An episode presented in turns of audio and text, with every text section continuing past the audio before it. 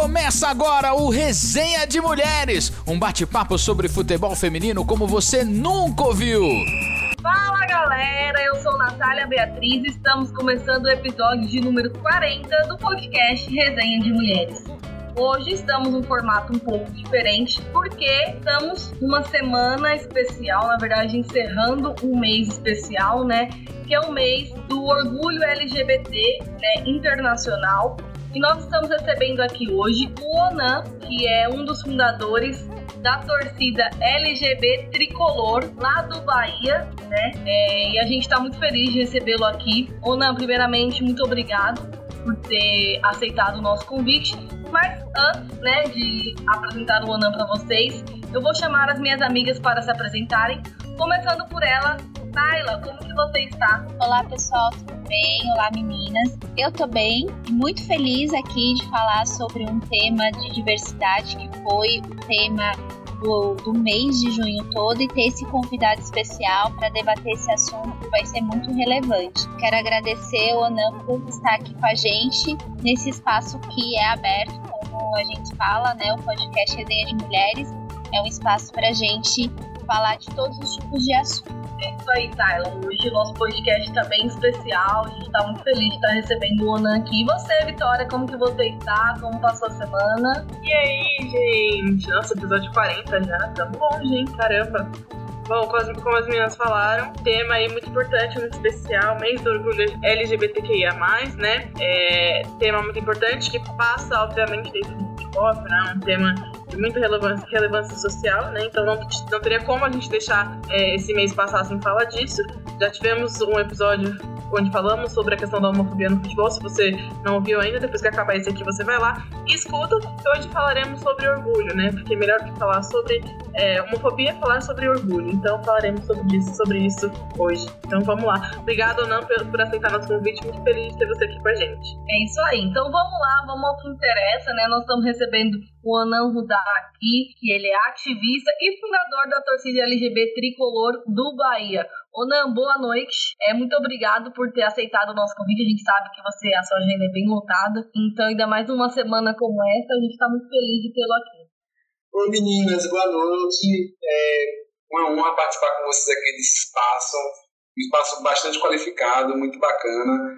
É, acho que a agenda está mais corrida por conta assim, do, do momento que a gente está vivendo, né, que diz respeito à Semana da Diversidade, é, ou semana não, um mês na realidade do orgulho LGBTQIA+, né, mas em geral eu procuro participar de tudo que diz respeito assim a essa construção de um futebol mais amplo, mais democrático, mais aberto de todos e todas, porque a gente vê hoje é, uma hegemonia no ambiente do futebol cis, masculina, hétera, é, branca inclusive, né? Então eu me sinto muito honrado em poder participar de espaços como esse que pensam um futebol mais democrático, mais amplo e mais aberto.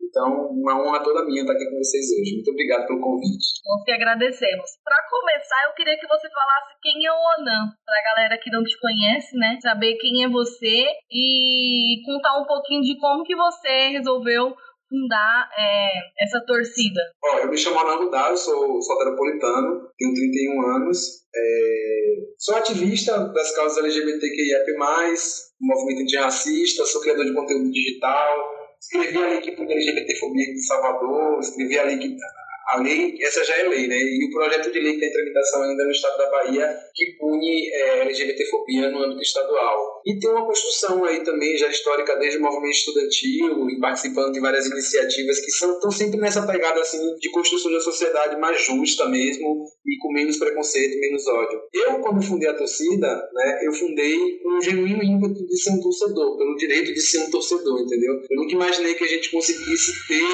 a receptividade que a gente teve dar os passos que a gente deu. Eu achei que a gente ia chegar no estádio e, tipo assim, que a gente ia para assistir, sabe? Como torcedor, ah, tem lá, tem uma torcida lá tal, e ninguém ia dar muita, muita bola, assim, né? A ideia surgiu com as ações afirmativas que o Bahia lançou, né? E depois que surgiu, a gente foi juntando, é, enfim, as ideias e a caminhada procurando atores e parceiros, né? E a primeira pessoa com quem eu falei da ideia da torcida foi meu companheiro, e aí a gente foi pensando que que, podia ser e tal. É, e hoje a gente estrutura de forma assim, bem ampla mesmo esse movimento, mas é, sem dúvidas, as ações afirmativas são assim o gancho que dão para a gente o pontapé de entrada nesse debate, né? Eu lembro que uma das coisas assim que foi muito importante quando decidi, quando a gente decidiu montar a LGBT Tricolor, é, primeiro a gente montou um movimento, né? Orgulho Tricolor.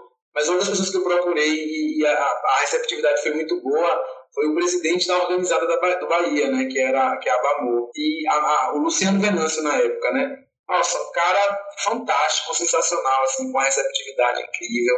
Sabe? Óbvio que a gente entende muito bem assim as debilidades e dificuldades que ainda se encontram dentro das organizadas, entendeu?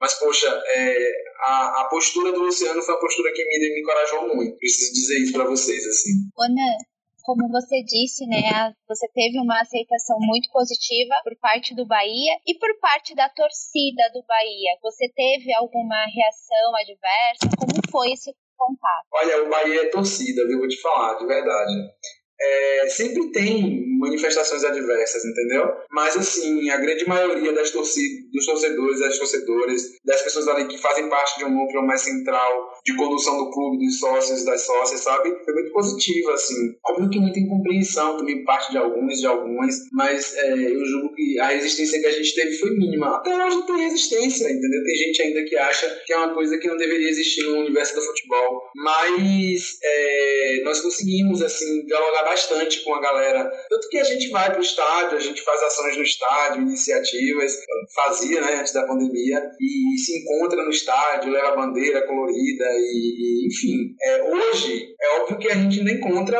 é, por exemplo, eu ouço no estádio às vezes é, alguma piada de longe, mas assim, o clima dentro do, do, do Bahia é tão inóspito para esse tipo de gente que é sempre na covardia, sabe? Escondido, de longe, pra gente não identificar, pra gente não ver, pra gente, sabe? Denunciar, esse tipo de coisa, assim. Mas, em geral, eu acredito que a gente tem um ambiente que está bastante avançado. Tem muita coisa ainda para a gente melhorar, muita coisa para a gente avançar. Mas, assim, o fato do clube ter uma posição contundente mobiliza os torcedores a não, não irem contra o clube, né? Porque, no fundo, no fundo é isso. Ninguém quer estar em divergência com o seu clube. Inclusive, a gente estava comentando aqui é, quando surgiu a pauta, sobre como é legal o fato do Bahia ser um time muito, muito progressista, né? Um time que, que tem isso muito forte nas, nas próprias raízes. Então, realmente, meio que é, a gente entende já que não tem espaço dentro do Bahia para quem não concorda com esses ideais que o clube tem tão arraigado, né? E falando especificamente de um, de um fato que marcou muito, mas que de forma negativa, né, mas que acabou se tornando um, um marco, foi em 2019, né, quando vocês lançaram a camisa oficial da torcida, que inclusive eu estou louca para tê-la, em breve pretendo ter. É, vocês foram vítimas de homofobia por parte da torcida rival, né? É, como que foi lidar com isso tudo? É, foi algo muito marcante pelo sentido de, de ser um marco, já que foi levado a julgamento. A gente não vê casos de homofobia sendo levados para a justiça dentro do futebol, é sempre aquela coisa de passa batido, é, sempre os, os, próprios clubes passam um pano e deixa joga para debaixo do tapete, mas nesse caso foi levado para a justiça, né? É, o clube acabou sendo absolvido, mas teve que responder ali é, sobre isso, né? Teve Na foi, verdade, foi a julgamento. Ah, desculpa te interromper. É, foi a julgamento porque a gente denunciou, denunciamos no prazo, cobramos, fomos para cima, ficamos o tempo todo ali dentro do contexto de, de, de busca por algum tipo de solução entendeu? Foi um episódio desagradável, desnecessário, mas assim, que serviu pra gente de forma pedagógica e tenho certeza que pro clube rival também de forma pedagógica. É... Enfim, por que, que, eles foram, vamos dizer assim, absolvidos e depois eu fiquei pensando que a gente não tinha que ter anunciado como que eles foram absolvidos, porque na realidade é... não foi julgado mérito, né? Porque segundo a justiça desportiva, já tinha passado o prazo e tinha sido prescrito. Eles, julgaram que prescreveu a denúncia. Foi isso que aconteceu. Mas, assim, é, isso é uma falha do STJD, entendeu? Essencialmente do STJD, porque aqui na, na, na, no TJD a gente cobrou bastante, como a gente conhece bastante jogadores, né? A gente foi bastante para cima, assim, cobramos mesmo. É, e, mas infelizmente não tinha muito o que fazer. Só que assim, como a gente também é um movimento ainda em estruturação, e acho que essa camisa aí tão falada talvez ajude a gente nesse processo de estruturação, não só nossa, mas da própria Canarinhos, entendeu? A gente teve dificuldade, por exemplo, de pagar é, para recorrer via STJD, porque era uma fortuna que tinha que pagar. E aí a gente não teve condições de dar andamento ao processo, de modo que é, não tivemos uma punição objetiva do clube rival, mas tivemos assim esse episódio histórico de levar um clube a julgamento pela prática de LGBTfobia e, enfim, eu me orgulho de, de, poder participar desse momento, mas assim, sabe aquele orgulho que a gente queria não ter? Queria não ter que fazer isso, mas a gente faz porque não tem jeito, precisa fazer, sabe? Porque, infelizmente, é esse tipo de coisa que a gente ainda encontra, entendeu? Piadinhas, coisas desagradáveis assim. Quer dizer, a gente tem no Brasil hoje mais de 100 clubes de futebol. Quantos mil jogadores a gente tem aí multiplicando? Milhares e milhares de jogadores, nenhum assumidamente gay, abertamente. Quem desconfiaram que era gay, destruíram as carreiras, entendeu? E aí há entre eles, inclusive, uma orientação expressa para não se assumirem. Então, esse ambiente não é um ambiente que a gente quer que continue assim, muito pelo contrário. Então, o fato de, de existir um julgamento, o fato da CBF ter ou da Justiça Comum ter pedido à CBF para se pronunciar, em, em, é, dando um prazo para poder explicar por que, que não usa o número 24, por exemplo, são marcos importantíssimos assim que a gente observa como avanço dentro desse ambiente. Que eu costumo dizer em várias entrevistas que eu dou, assim, o futebol é um ambiente onde a violência é cristalizada, entendeu? Arranhar essa violência arranhar esse cristal não é simples, mas eu acho que a gente tem conseguido muito bem. Justamente, Ronan. Eu acho que em todos os casos, né, é, de racismo, de LGBTfobia, é, a gente tem uma sociedade, infelizmente, enraizada com uma cultura é, errada, né? Todo mundo foi criado dentro do futebol, como se o futebol fosse apenas para homens, que é, mulheres não poderiam jogar bola, de que gays não podem jogar bola, e que não, não é assim, né? Eu acho que o, o, futebol é um, um dos esportes que mais identifica, mais agrega pessoas, então ele precisa estar, né, envolvido todos. Eu acho que não, não, a gente não pode fazer essa separação. E é, hoje, né, 2021, a gente está vivendo um pouco disso. Apesar de dar passos, né, devagar, passos lentos, a gente está ainda aos poucos tentando fazer um pouco disso. E ter levado né, essa, esse caso para a justiça né, foi, acho que, um marco muito importante para que as pessoas possam acordar e, e falar: peraí, se aconteceu lá, a gente tem que tomar cuidado para não acontecer aqui. A gente não vê mais casos de, de, de gritos de bicha dentro de um estádio quando o jogador, quando o goleiro vai tocar na bola né, a torcida que vai parar de chamar o São Paulo, tanto que o São Paulo ele tem é, a retração de, por exemplo, no dia do orgulho LGBT, QIA+, o São Paulo não usou as cores, né, da, do arco-íris no, nos posts, por conta justamente dessa retração que tem de ser chamado de bicha, é uma coisa que estamos no ano de 2021, acho que isso precisa ser, ser mudado, né, essa questão de de que a galera tem muito sobre isso, precisa ser mudado. É, veja só, a gente tem vários clubes do Brasil que vão e voltam, vão e vêm, mas assim, a nossa pressão acaba surtindo efeito. Tem clubes que se recusam é, a apostar mesmo as coisas, entendeu? Tem clube que faz umas coisas tímidas, assim, às vezes. E olha que a gente está falando de, de, visibilidade, a gente não está falando nem de, nem de iniciativa concreta, sabe? De mudança mesmo, assim, de uma cultura interna. Então, é, isso é para a gente perceber o desafio que a gente tem. Mas a despeito da resistência que eles têm, a gente tem dado passos. Vou contar uma coisa para vocês em primeira mão, que eu acho que quando o podcast for ao ar, já vai ter acontecido. O Atlético Paranaense, que foi um dos clubes que se recusou a se pronunciar ao longo do mês, cedeu à pressão da torcida e resolveu é, convidar a torcida LGBT, né, da, dos torcedores em geral, e resolveu, resolveu convidar a torcida LGBT para poder gravar um vídeo e fazer uma ação histórica, entendeu? Então, tipo assim, a nossa pressão surte muito efeito dentro desse ambiente do futebol. Isso que você falou é bem interessante, a questão da pressão da torcida, fazer com que o clube se posicione, né? Acho que isso é muito válido e, como você falou até no começo, a gente fala de um futebol que é para todos existe a diversidade. E aí, uma pergunta que a gente gostaria de fazer para você é o seguinte: é, o, LGB, o LGBT tricolor é um dos pilares do Conselho Nacional de Torcida do LGBT QIA+, que promoveu um encontro virtual no ano de 2020 com membros de torcidas ligadas à causa. Conta pra gente um pouco como surgiu essa ideia de unir essas torcidas e começar a caminhar em conjunto, também com essa questão do, da atuação do Conselho Nacional. Olha, não é um conselho, é um coletivo nacional de torcidas LGBTQIAP+, que a gente tem que chamar Canarinhos Arco-Íris. Inclusive o site, para quem quiser acessar, é www.torcidaslgbt.com www.observatório.com.br e esse encontro ele teve um marco importante que foi a criação do nosso observatório. Né? Ontem a gente lançou um documento muito importante do observatório, que foi a cartilha simplificada de como incluir, né? depois justamente de ter feito um levantamento. Então, o levantamento foi outro dados que a gente foram dados que a gente coletou ao longo do dia e do mês do orgulho é,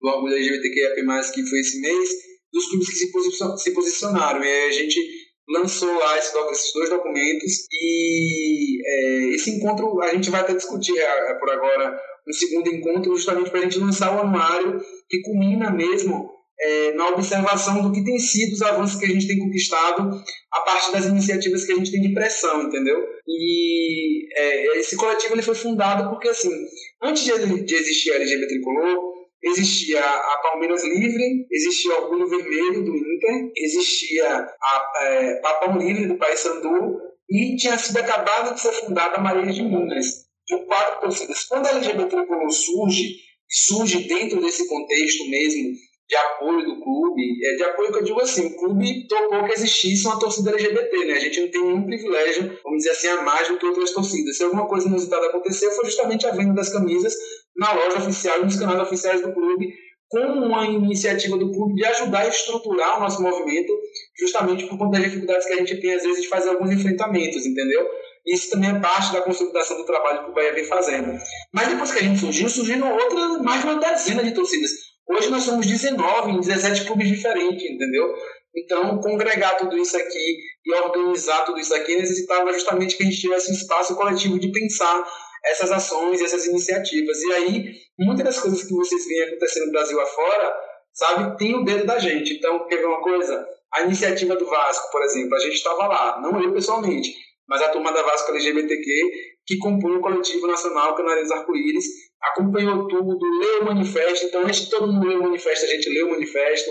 Antes de todo mundo ver a camisa, a gente viu a camisa. Antes da galera saber que tinha um mosaico na arquibancada, a galera da Vasco estava lá montando o um mosaico, já tinha mandado foto pra gente, e a gente monitora tudo que está acontecendo sempre que há espaço de diálogo com o clube, entendeu? Então, assim, eu julgo que é muito potente as ações que a gente constrói, porque consegue justamente pautar os clubes naquele lugar onde eles têm mais dificuldade, assim, de, de interagir, né, que é abrindo espaço para que ações concretas aconteçam, é, visto que alguns estão dando passo nesse aspecto da visibilidade, entendeu? Legal demais, Ana. É, inclusive, eu, eu participei ano passado, assisti, é, não consegui assistir tudo, mas assisti um pouco do, do lançamento do Observatório, achei legal demais, acho que é muito importante é vocês terem esse, esse a gente sofreu acho que é, dia, né? Aí a gente teve que limitar sim, a sala. Sim, sim. Eu tenho amigos que são membros de, de coletivos, são fundadores de, de alguns dos coletivos, né? Então, vi um pouco de perto, não tão de perto, né? Mas tive ali algum contato, trabalho de vocês já desde então, até um pouco antes do, do lançamento do observatório. E, enfim,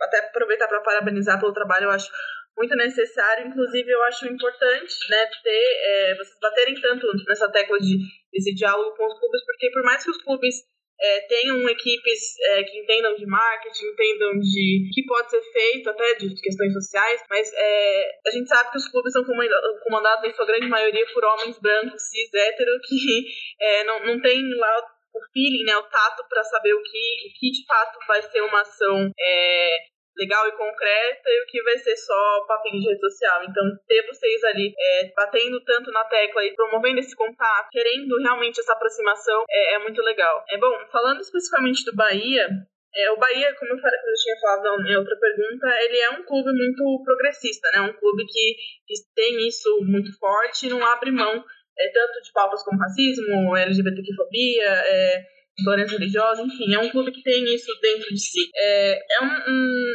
uma coisa que ainda é um pouco de exclusividade, né? A gente não vê tanto nos outros clubes é, ao redor do, do, país, né? O Bahia ainda é um dos poucos que faz esse tipo de coisa. Mas, assim, pensando no, no aspecto geral, assim, como que você enxerga, como, em, em, que momento a gente está hoje, pensando na evolução do futebol, é, como um lugar, é, realmente um, um espaço aberto para que pessoas LGBTQIA+, é, possam conviver em paz, com tranquilidade, com segurança. Em que momento a gente está? A gente você acha que a gente está num caminho legal, que a gente tem aí portas se abrindo, ou que ainda É, enfim, um panorama assim, meio geral. Em que momento a gente está dessa, dessa evolução? Olha, eu não diria que o Bahia é um clube é, progressista, eu diria que o Bahia é um clube bastante avançado, entendeu? Por uma coisa que é muito simples, assim, que é colocar em prática a narrativa que a maioria dos clubes tem de dizer assim, eu sou um clube do povo, mas o Bahia, tipo assim, coloque isso em prática. Como é ser um clube do povo? O que fazer para ser um clube do povo, entendeu? Isso é o difícil das coisas. Então eu diria que o Bahia é um clube avançado porque faz isso, sabe? Porque é, introduziu dentro da sua vida institucional elementos, inclusive que vão desde de, de, de, de trabalho interno com imersão, é, com funcionários, com diretoria, com conselheiros, com o próprio elenco, até a cláusula contratual, entendeu? Então, essa é uma coisa assim que parece que é, sei lá, de outro mundo, mas a gente não está falando de outro mundo, né?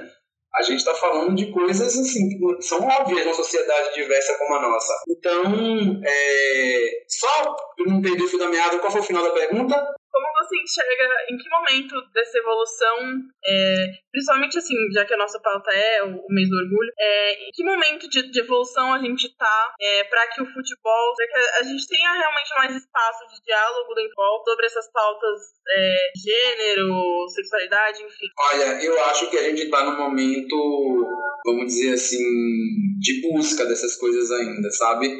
Porque assim, veja só, cada clube é um mundo. Vocês sabem disso. Né? Cada clube é um mundo, um mundo gigante é, para a gente acompanhar. Entendeu? Então, se eu disser que o futebol como um todo está propício a isso, eu estou mentindo, porque assim, eu não tenho essa clareza. E eu só não tenho essa clareza porque quem deveria cuidar disso no futebol, que é a CBF, não cuida, entendeu? Não trata disso da forma que deveria tratar, sabe? Com, com, com o respeito que deveria ter. Pelo contrário, a CBF tem se posicionado ao longo dos anos por pressão nossa. Sabe, a primeira vez que a CBF se posicionou é, no ano passado foi com a gente apertando a mente deles, assim, já no final do dia. Mesmo assim, foi um post muito tímido, porque eles tinham combinado com a gente que iam postar o nosso card da Canarinhos. Depois eles recuaram, resolveram postar o deles, é, que repetiu deles. Aí todo ano eles postam a mesma imagem, sabe? Então, quem deveria fiscalizar isso no futebol não cumpre o papel, entendeu? Então, como os clubes estão ali demandados por folha de pagamento, elenco, treino, núcleo desportivo, núcleo disso, núcleo daquilo, acabam tendo, vamos dizer assim, é, é, enfim, se não tem uma torcida vigilante presente que cobre, aí acaba ficando mais distante, entendeu? Então acho que a gente tem dado passos porque a gente tem tido das pessoas o ímpeto genuíno é, interesse de pressionar para que as coisas aconteçam, tá entendendo? Mas que a gente pode dar passos maiores, a gente pode, entendeu? Então no, no Bahia a gente tem esse ambiente que hoje está aí para poder é, profissionalizar o, time feminino, construir centro de treinamento, é, alojamento no centro de treinamento para que tenha o mesmo centro de treinamento, tal. Mas essa não é a realidade de outros clubes. Vou dar um exemplo aqui, o nosso rival, entendeu? Que o presidente é, desviou recursos que foi mandado pela CBF para poder ajudar os times femininos durante o período da pandemia e disse que ia fazer isso, faz isso publicamente, tranquilamente, entendeu? Que era demagogia, o futebol feminino é, tem uma demagogia por trás. Então percebam só, é, nós precisamos dar passos maiores, entendeu? E é importante que a gente dê esse espaço no futebol, porque o futebol é, fura a bolha, entendeu? Quando, a gente, quando um clube de futebol se posiciona, junto com ele, ele está posicionando milhões de pessoas, quando é um clube grande entendeu? Milhões de pessoas que são interpeladas por aquela temática que talvez elas não fossem no seu cotidiano. A pauta racial, a pauta LGBT, a pauta das mulheres, entendeu? Que os movimentos tradicionais têm uma debilidade de acessar o conjunto da sociedade. Mas quando o clube acessa, quando acessa, por exemplo, quando o clube resolve pautar, nossa, pô, isso chega da periferia mais é, é, é pobre de uma cidade ao prédio mais milionário de qualquer cidade do Brasil, entendeu? Onde, aquele, onde tem um torcedor daquele clube. Chega para as pessoas, entendeu? Então, nós temos passos para dar ainda. Eu acho que a gente não pode recuar, não pode esmorecer. Iniciativas como as que a gente faz aqui, como esse podcast, como tantas outras que a gente tem visto por aí, são importantes no intuito de pressionar mesmo, de fazer com que a gente consiga é, que os clubes é, tenham outra postura com relação a essa torcida. O que é ser do povo? Falar de boca não está servindo mais não, entendeu? Porque a gente quer se ver lá. Com certeza. Eu acho que, principalmente essa sua última fala, é muito importante, né? O que é ser do povo? Porque a gente vê em todos os lugares as pessoas é, falarem muito e pouco se fazerem, né? No dia do, do orgulho LGBTQIA, a gente viu muitos times postando bandeiras e tudo mais, mas o que se é feito para isso, né? Pouco, bem pouco, quase nada, né? Então, acho que precisam reagir de outras formas, eu acho que, né, precisa ser ter outras brigas, mas é como você falou, né? Se quem deveria fiscalizar não faz direito, imagine, né, quem está apenas recebendo ordem, depende de dinheiro, depende de, de tudo para poder comandar os times. Mas é, eu acho que é isso, Ronan. É, é, a gente fica muito feliz mais uma vez de tê-lo aqui. É muito importante a gente falar sobre essa pauta, né? Principalmente nesse mês que nós estamos. É, é importante falar sempre, né? Porque a gente não precisa falar é, sempre, é, falar, né? É, só quando é um mês. A gente precisa falar todas as horas. Assim como são outras causas, a gente precisa falar sempre. Então, falar sobre a diversidade, levantar as bandeiras, principalmente dentro do futebol, né? Que é um dos pilares mais importantes então, eu acho que é bem, bem importante a gente estar sempre aberto a isso. Vitória, você quer falar alguma coisa? Sim, eu queria pedir, pedir para o Onan falar sobre a questão da camisa, né, que já que eu já tinha citado cedo, né, sobre, porque eu achei muito legal que o Bahia tá, fez uma parceria, né, com, com o coletivo e tá, a camisa tá sendo vendida na loja, do, na loja oficial do Bahia, é isso? Então eu queria pedir pro Onan falar sobre isso, eu acho que é uma iniciativa muito legal. Ó, eu vou emendar meu agradecimento e a minha é, resposta final é, falando da camisa, veja bem, a camisa foi uma peça que foi desenhada é, dentro do núcleo das afirmativas do Bahia e ela foi feita dois anos atrás. A gente sofreu um furo jornalístico que colocou ela na rua muito antes do tempo, mas essa é a camisa da torcida, né? a nossa camisa da torcida. E é, como uma boa iniciativa, assim, uma boa prática, o Bahia resolveu também dar um espaço para ela na sua loja oficial, entendeu? Então, assim, abrindo mão de qualquer tipo de, de, de custo que diga respeito a, a, ao clube, entendeu? É, inclusive operacional, porque, poxa, você colocar uma camisa para poder vender numa loja como a do Bahia, né, no espaço como o do Bahia, é uma coisa que requer também, é, vamos dizer assim, custo, entendeu? Então, é, o clube resolveu fazer isso porque a gente também está fazendo a partir disso também ações justamente de aprofundar né, a nossa luta dentro do ambiente do futebol, né? assim, aqui no Bahia a gente já tem uma tradição, uma cultura estabelecida e a gente faz o trabalho agora de discutir isso com a torcida, né, que é o grosso, e com os próprios jogadores, entendeu? Agora é muito difícil para um clube dizer assim para o jogador, assuma, porque a vida do jogador não vai ser só nesse clube, né? Então, beleza, assume aqui no Bahia que a gente segura a onda, mas lá na frente. Então, os jogadores pensam muito nisso, né? Que eles não estão presos só a um clube, né? Então, mas, como é que diz? É, enfim, é desafio que a gente tem pela frente, né? Conseguir fazer com que dentro de campo também a gente tenha mais tranquilidade com relação a essa questão da, da, da diversidade sexual. Então, a nossa camisa ela é uma peça, na minha avaliação histórica, que conta com a liberação do clube para poder a gente usar a marca do clube. Então, a gente não fez uma coisa, é, vamos dizer assim, na tora, entendeu? ou que o clube fez, fez vistas grossas. Não, a gente usou a marca do clube começou a vender a nossa camisa quando o clube disse assim, pode usar, entendeu? E tinha segurança de que isso seria um movimento tranquilo, inclusive para as outras torcidas, para que a gente também não fique no processo de vulnerabilidade com ciúme de outra torcida eventualmente, sabe? Então, tipo assim, tudo aqui é feito com muita cautela. E aí, quem quiser adquirir a camisa, por enquanto a gente só tem a loja física do Bahia, porque a gente tinha um estoque muito pouco. Nós estamos fazendo mais agora, a partir do dia 16 as pessoas vão poder encontrar ela no site mesmo, lá do, do, da loja Esquadrão do Bahia, e outros lugares também aqui da cidade, outras lojas também que vendem virtualmente, entendeu? E é isso, gente. É, quero muito agradecer é, a participação, a possibilidade de participar e bater esse papo com vocês, viu? E que a gente consiga dar passos mais profundos assim na cultura do futebol, que consequentemente impacta na cultura do Brasil. Meninas, eu vou precisar sair, viu? Que a Canarinho está aqui toda reunida me esperando. Um cheiro, valeu, um beijo, viu? Tchau, tchau. Obrigada demais, Ana. Obrigada demais. Obrigada. Então é isso, gente. É... Mais uma vez foi um prazerzaço receber o Onan aqui, né? Falar pra gente sobre essas questões, essas bandeiras que a gente tá falando aqui. É principalmente pelo fato de que o Resenha de Mulheres é um podcast que dá voz a quem não tinha. E a galera do coletivo LGBT Tricolor vem dando também esse espaço, né, fazendo com que,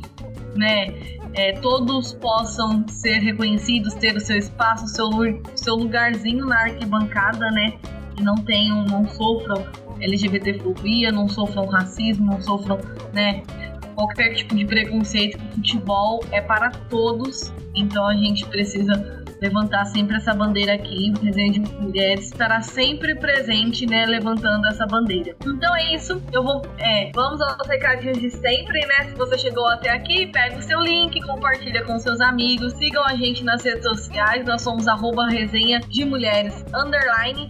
Sigam também né, o coletivo lá no Instagram, que é LGBTricolor. Sigam o Onan também nas redes sociais, ele, é, ele está como Onan Uda2, então sigam ele também lá nas redes sociais, né? Participem sempre, eles estão postando bastante coisas legais, né? Nas redes sociais, principalmente sobre esse coletivo, sobre o, o Canarinho, né? O coletivo é, que são das torcidas nacionais. Então, sigam. Me sigam também nas redes sociais. Eu sou arroba Beatriz com dois T e o Y no final. Eu vou me despedir por aqui. Meninas, se expressam por aí. Quero agradecer mais uma vez o Anan por essa entrevista, por falar de temas que, como a Nath falou, é o canal aberto aqui no Resenha de Mulheres. Futebol, o esporte em si é para todos. Pouco importa o, sua opção sexual, se você é homem, é mulher, o espaço é para todos.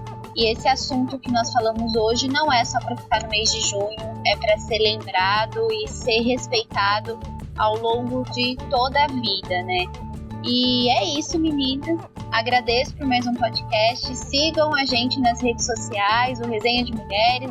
Eu sou a Tayla B. Carvalho no Instagram e até mais. Meninas, agradecer ao Ronan aí mais uma vez pela participação. Foi muito importante tê-lo aqui com a gente em um momento, uma, um momento tão importante, né? A gente tenta dar sempre é, espaço para que essa pauta seja discutida aqui sempre que surge oportunidade, não só mais do orgulho. E fica aqui o convite para que todo mundo é, discuta e debata isso também ao longo do ano e não só em junho, porque não é só em junho que as pessoas sofrem homofobia, transfobia, bifobia, lesbofobia, enfim, é LGBTQIA mais fobia como um todo. Então, a gente tem o futebol aí como um meio extremamente ainda machista e preconceituoso. Então fica o alerta, sempre que for possível, sempre que for necessário, traremos essa pauta aqui. Espero que todo mundo tenha gostado do episódio. É, sigam a gente nas redes sociais, me sigam lá também. Eu sou a, a Vicky Monteiro, ó, troquei o username e agora tô confuso direto. Mas eu sou a Vicky Monteiro em todas as redes sociais, Instagram e Twitter. Então me sigam lá, bora bater um papo e tamo junto até semana que vem. Então é isso, galera. Tchau, fui e até a próxima.